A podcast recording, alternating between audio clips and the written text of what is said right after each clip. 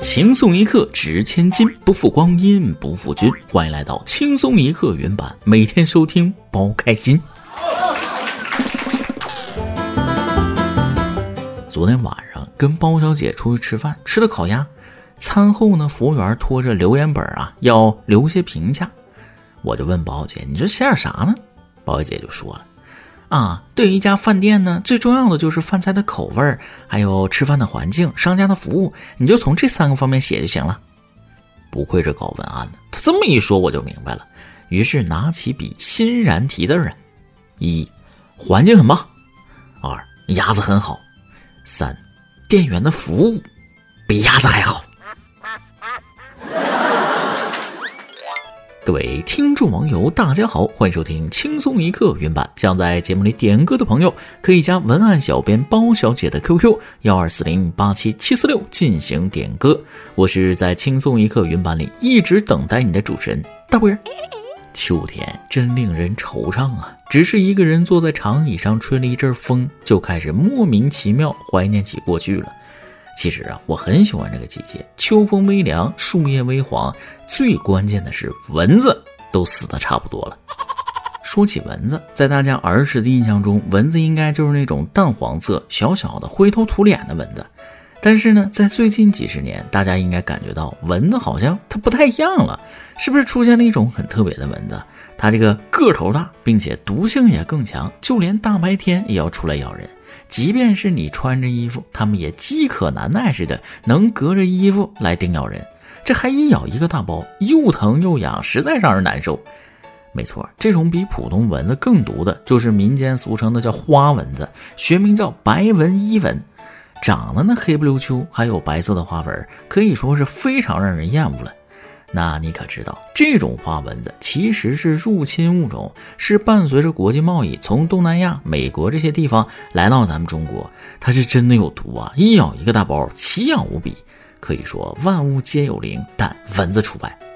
不过现在已经进入了秋天，它也嗡嗡不了几天了。希望啊，它别进化出过冬的技能，要不咱们可就遭老罪了。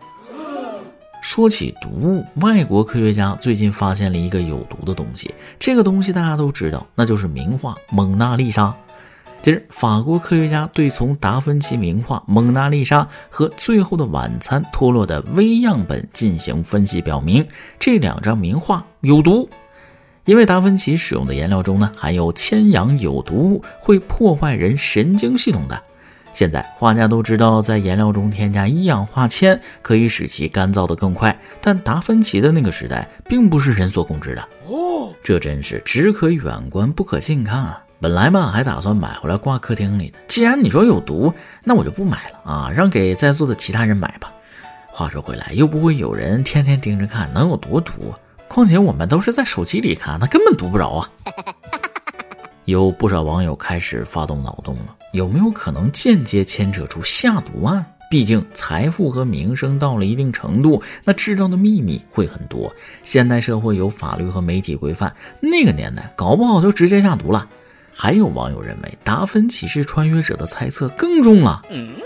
大家可能对于达芬奇的身份认知仅存在于画家，其实呢，他还是一个科学家、作家、雕刻家、建筑师、音乐家、数学家、工程师、发明家、解剖学家、地质学家、制图师、呃，植物学家和发明家。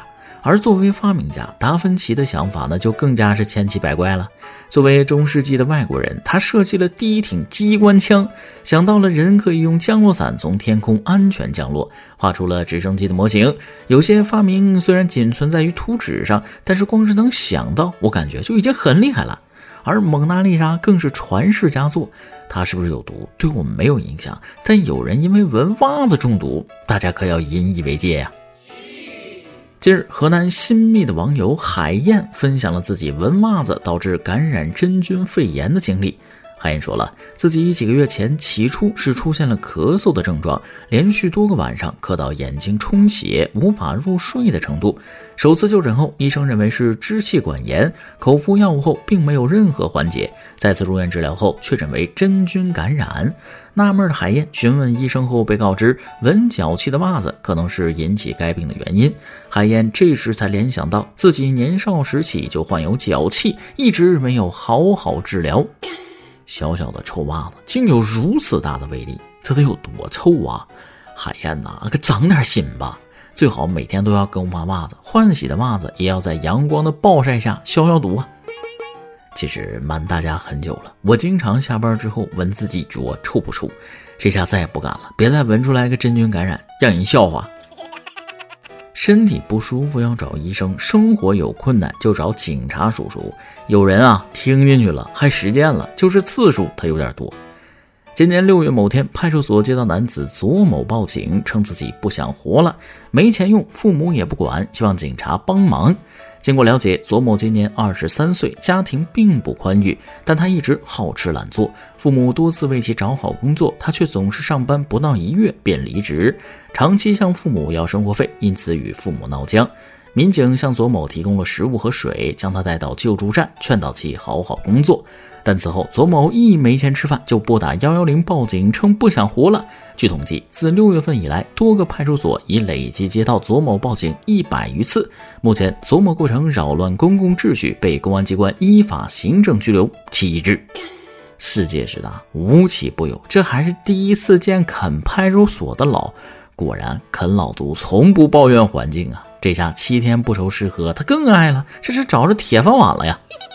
就是拘留这七天的伙食费谁出？可别让他尝尝甜头啊！在拘留所不愿意出来了，或者出来又进去了，到时候警察都要报警了。不得不说，有时候报警还是能解决一些问题的。再看看外国的警察，解决不了事儿就直接把人解决，不就没事了吗？近日，美国康涅狄格州警方接到一女子报案称，她的男友在家欲开枪自杀。警方赶到后，在卧室门口与该男子交谈约九分钟，要求该男子举起双手，不要碰枪。在多次劝阻无果后，警察突然对该男子开枪，男子在被送医后抢救无效死亡。当局称，涉事警察总共射击约十发子弹，目前事件正在进一步调查中。这是碳基生物能干出来的事儿？果然起太早。哎呀妈，出现幻觉了！要不我再睡会儿？哎呀，看了这个新闻呐，我头痒啊，感觉脑子都要长出来了。第一次如此难以理解一件事，我甚至看了不下三遍。原以为这是段子，还真有这新闻啊，真是让人大开眼界。咱捋捋这件事啊。男的想自杀，女友报警寻求帮助，警局为了阻止对方自杀，派出一名警察，然后警察开枪把人崩了。只要被别人打死就不算自杀，对不对啊？不得不说，他们还是很愿意帮忙送上黄泉路的，然后喜提假期。看来呀，这个工作也真是不好干，总得另辟蹊径，满足美国群众的需求。说到这儿，咱们今天的每日一问来了：如果不考虑薪水的话，你最想做什么工作呢？其实我的梦想职业是火葬场的火化炉操作员。平时老板基本不会来监督，客户也不会和我说话。如果客户说话了，我只要装作没听见，或者把火开大一点就好，也不会有同事想和你勾心斗角。至于工作环境能不能忍，我觉得只要钱给够了，什么都能忍。但有些事儿可以忍，有些事儿却不能忍呐。青岛啤酒的事儿大家都知道了吧？员工直接往原料上撒尿。一位内部知情人士向《每日经济新闻》透露，视频中人员和视频拍摄者均是外用工。该视频拍摄场地并非网上谣传的青岛啤酒原料仓库，而是一个露天公众场所。可能是某物流承运商的运输车辆车厢。事发时旁边有不少人，但网友拍摄与上传网络的动机并不清楚。据称，青岛啤酒年内股价跌去了逾百分之二十，市值蒸发了三百六十亿元。这个套路大家都再明白不过了，只要出了事儿都是外包，和公司没有任何关系。我现在听到什么外用工啊、临时工这些就烦啊！只要是服务于你公司的，就请对他们负责。人们关注的是那泡尿，不是用工的问题。别说是临时工了，就是狗尿的那也不行啊！一泡尿三百六十亿，这代价太大。不过也是给各类厂商对食品安全的把控提了个醒啊！疏于管理必有大祸。而下面这对粗心的父母，我更是得说说了。十月十六号，广东有一对年轻夫妻带着孩子坐网约车出门，结果下车之后，小宝宝被父母忘在车上，孩子不哭不闹的睡着了，司机也没发现，然后继续接单。后续上车乘客呢，以为孩子是司机的，司机发现之后，以为孩子是乘客的，司机拉了好几波人后，才发现不对劲，这谁家孩子落我车上了？这孩子爸妈都喝了旺仔牛奶吗？啊，自己孩子都能忘，心是真大呀！啥都能忘，那手机肯定是不会忘。这视频留着等孩子长大发给他，以后父母暴力辅导作业的时候，高低得说道说道。也可能是刚生下来没多久，大家都不熟，慢慢熟了能好点吧。另外，这司机师傅开车是真挺稳啊啊，这才叫婴儿般的睡眠呢。这个世界是多样的，有人丢了孩子都不知道，有的人月薪二百五十多，完全睡不着觉。你可能要问了，现在还有月薪两百多的工作吗？嗨，别说，还真有。近日，新乡严女士反映，自己是一家培训机构的前台，九月份公司薪资改革后，全勤工作一个月，竟然只发了两百五十七元工资。学员流失不是我前台的问题，我已经做了本职工作。对此，该公司工作人员解释，全员奖金扣罚一致，正增长也会奖励。对此，当地劳动监察大队调查后认为，企业可以有自己的奖罚制度，但不能低于当地最低工资标准，薪乡为每月两千元。目前该公司已接受调查，并要求整改。都来瞅瞅这工资，真是资本家看了流泪，犹太人看了下跪。看前台话里的意思是，这公司要求一个前台还要负责招生。那我觉得这个学校招不到学生，那不是没有原因的。快别干了，辞职吧！这要是再干下去，估计都得付费上班了。我寻思，老板要是多招几个前台，估计都成世界首富了吧。大家都知道，当一个老板不易，但是当一个周扒皮却是如此的简单。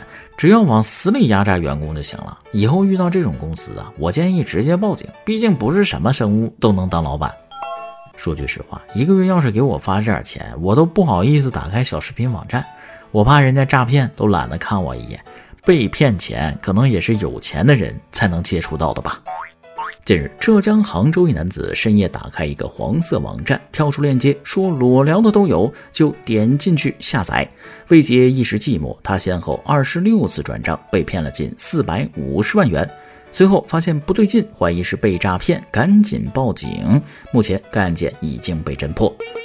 先不说别的啊，这位哥你是真有钱呐！谁能想到拥有百万资产的钻石老哥也经不住寂寞的诱惑，在深夜去点击一个个的罪恶链接呢？不过也合情合理呀，毕竟有钱人的品味咱们琢磨不透。一般人有这个钱，保底也至少能有一个女朋友。至于这个有钱哥为什么不找女朋友，我想他一定有自己的追求吧。说到底，贫穷不止限制了我的想象，还限制了我的追求。想想我当年一个朋友说他吃不上饭，张口跟我要三千，我二话没说转账过去，结果到现在都没还。人性啊，没法说，有些人不值得。不过现在我也释怀了，放过别人呐，也放过自己吧。下面要说的这个兄弟就有点想不开了，为了追女孩，居然动了买凶杀人的念头。近日，南京市鼓楼区人民检察院公布一案件：李某暗恋一女子，但遭其男友阻挠，心里不痛快。李某朋友卢某听后称可找杀手集团永绝后患，李某便先后转账四点五万给卢某，用于杀手的装备购入。卢某归案后交代，自己因欠下贷款才想到诈骗。目前，卢某因诈骗罪获刑。说实话，这样的人能有四五万巨款，我是不理解的。怎么还会相信有杀手集团这种存在呢？现在是二十一世纪，可不是封建社会啊，很难不让人怀疑是不是武侠片看多了。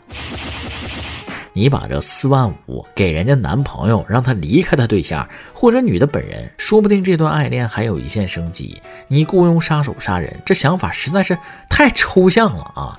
所以说，爱而不得，因爱生恨，这种人呢最危险。可能大家不知道，秋天的我被月老附体。如果想拥有爱情，请给我转账五十，并且备注喜欢人的名字，我就会让你知道什么叫做神仙都帮不了你。爱情这杯酒，谁喝都得醉。有些事儿不是自己经历的，确实没法身临其境的体验别人的感觉。你就说下面这老大爷吧，九十多了还因爱生恨呢。近日，江西上饶九旬老人阿发与同村阿香恋爱五年，因发生感情和经济纠纷，双方关系破裂。阿发多次去阿香家都被拒之门外。近日，阿发再次来到阿香家叫其还账，但阿香一直避而不见。阿发被用打火机点燃了阿香家窗口的纸壳，投入到瓦房内，导致房屋内木柴、木梁等物品被烧毁。案发后，阿发家属赔偿了被害人损失，取得了被害人谅解。经法院审理，被告人阿发的行为构成放火罪，判处有期徒刑三年，缓刑四年。看到这个新闻，我以为眼花了啊！第一眼九零后，第二眼九十岁，真就是九旬老人为爱放火呀！有人形容老年人谈恋爱是老房子着火，越烧越旺。原来这火不光是心理层面的旺，还有物理层面的旺啊！果然，恋爱脑它不分年龄，九十岁还在为爱情疯狂，我们二十多岁已经对爱情失去兴趣了。人家九十岁都有前女友，一把火差点给自己找了个养老的地方。哎呀，这么一对比，我活得真差劲儿啊！不过感情的事儿有时候很难说清楚啊啊！最近也不知道怎么了，九旬老人集体失恋。下面这位九十多的大爷呢，跟老婆闹离婚呢，这何苦呢？这近日，四川泸州纳溪区法院调解了一起九旬老人离婚案。据了解，九十二岁的万大爷与五十六岁的阮阿姨于二零二一年七月登记结婚后，阮阿姨一直照顾万大爷的生活起居。最近，万大爷发现自己的五万存款被阮阿姨取走后，怀疑妻子贪图财物，将其起诉至法院。经了解，阮阿姨称，万大爷年事已高，经常丢三落四，为免财物遗失，将钱取出后，除了一小部分用于家庭开支外，还剩四万多元。最终经法院调解，阮阿姨退还万大爷四万八千元，两人重归于好。虽然最后这是一个圆满的结局，但是这个重归于好真是充满了喜剧效果啊！先不说钱的事，这个比自己大了将近四十岁的新婚老公也是蛮炸裂的啊！当然了，人在什么年纪都有追求爱情的权利，但是问题是到了这个年纪，我很难相信还有真正的爱情啊！之前看过一个教授向月薪五千的保姆求婚，保姆拒绝了。我心想，教授这么好的条件，为啥不答应呢？原因是啥？原因是保姆不想白干活，因为结婚了不如干保姆给的钱多。没错，成年人的爱情总是要掺杂一点现实在里边的。不过也是，做保姆有工资有假期，不用被道德绑架，不开心了就辞职。可结了婚，那就不是儿戏了。这么一看，婚姻确实是坟墓。但是事情都是具有两面性的。有人说婚姻是爱情的坟墓，但也有人说婚姻是爱情的堡垒。两个人一起守护这个家啊，我觉得生活啊都是人自己过出来的，路都是人自己走出来的。想过什么样的生活，那就朝着那个方向去努力，总比先把一切都看透了要更有意思。人生嘛，你不知道属于你的惊喜会在哪里。好了，说了这么多，也唠了这么多闲嗑，咱们这期的新闻部分就先到这里。下面是咱们的段子时间，再来几段。朋友说，在国外的时候，曾经救过一只受伤的小老虎，给它养好伤后呢，喂了几年，长大之后就放归山林了。五年后，他在山上遇到了他，他们互相凝视，那种心灵相通、难以割舍的情怀，你们懂的。他们向彼此冲去，距离只有两米的时候，发现认错了。你想大富大贵吗？肯定想，是不是？可人人都想求大富大贵，这么着，菩萨那边压力会挺大。我来卷一下，我中富中贵即可，不用大富大贵。菩萨可以考虑先实现我的。每日一问，本期的问题是：如果不考虑薪水的话，你最想做什么工作呢？上期疑问是你因为自己的粗心犯过什么样的错误呢？同时也希望不管大家犯了什么错误，最后都圆满解决。圆圆网友明月清风毅然镜花水月说了，小时候一直觉得自己的问题体现在粗心上，大大小小的比赛不知道以粗心为名错过了多少奖项。长大了之后才发现，粗心只不过是给自己的怠惰和傲慢的借口罢了，哪有什么粗心，不过是不愿意把简单的事情重复做罢了。这朋友说的很有道理啊，因为粗心犯的错误其实很多，那是可以避免的。有位网友超级交响乐说了：“我因为粗心犯过的错误就是丢三落四。今天暑假回家带的东西比较多，所以走得很仓促。第二天，老妈整理我的行李箱，发现我少拿了东西。仔细一想，才反应过来，好像有两双鞋落在宿舍了。因为这学期宿舍要全部清空，我立刻跟一个还留在学校的舍友取得联系。万幸，东西还在。最后，这场风波以快递邮寄的形式完美收场。”能顺利收场真是万幸啊！犯错误不可怕，既然已经发生，就不要沉浸在错误中。这不也是靠自己的冷静应对顺利解决的吗？有位网友爱喝水的茶壶盖说了，有一次考试不小心把答题卡涂错了，算了算成绩，本来可以稳居前三的。哎呀妈，太可惜了！但既然能力在这儿，那就不用担心，下次考试一定要认真检查答题卡呀。有位网友 Little Star 说了。学生党的粗心主要还是在考试的时候体现出来吧。想改过很多次，但每次还是会犯同样的错误，看错题、涂错卡都是家常便饭了。也是一位学生党朋友，千万不要放弃呀！大家都是在教训中成长的，每一次犯错误的经历都是成长的机会。其实只要你相信自己，说不定下一次就会改正。希望大家都能成长，犯错误不可怕，冷静应对和吸取教训最重要啊！一首歌的时间，听众小王想点一首歌。我有个朋友今天过生日，想给他点一首《年少的你》呀。他今年十二月份考研，祝他克服一切困难，走自己的路，永远年少。也希望轻松一刻越办越好。祝福收到啊！坚定走自己的路，不忘本心，就能够有更多的勇气面对前方的一切困难。考研党能够坚持到这里，已经离成功不远了。祝小王的朋友生日快乐，顺利上岸。以上就是今天的网易轻松一刻，由电台主播讲当地原汁原味的方言播轻松一刻，并在网易和地方电台同步播出吗？请联系每日轻松一刻工作室，将您的简介和录音小样发送至 i love 曲艺 at 幺六三点 com。老规矩，祝大家都能头发浓密，睡眠良好，情绪稳定，财富自由。我是嘚啵，咱们下期再会，拜拜。心中的列车穿过荒野和星河，完成少年的理想，寻温柔的光。青春的模样就像音乐的篇章。穿过森林与高山，寻找心中的模样。你呀，借那风越海峡，一切磨难总要去克服它。心中想着的那个他，抚摸你美丽的脸颊。你呀，再难也别趴下，因为星光做指引的灯塔。我们风作伴，梦作马，追呀最期盼的芳华。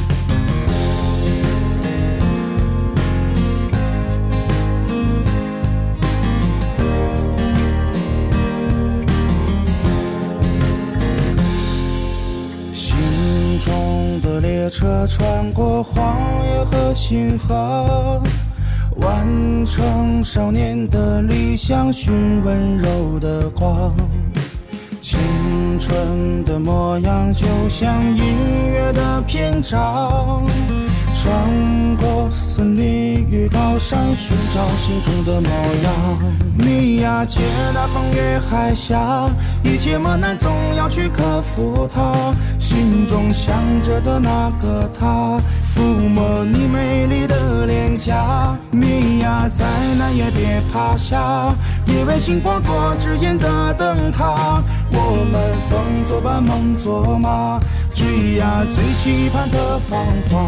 你呀，借那风越海峡，一切磨难总要去克服它。心中想着的那个他，抚摸你美丽的脸颊。你呀，再难也别趴下，因为星光做指引的灯塔。我们风作伴，梦作马，追呀，最期盼的芳华。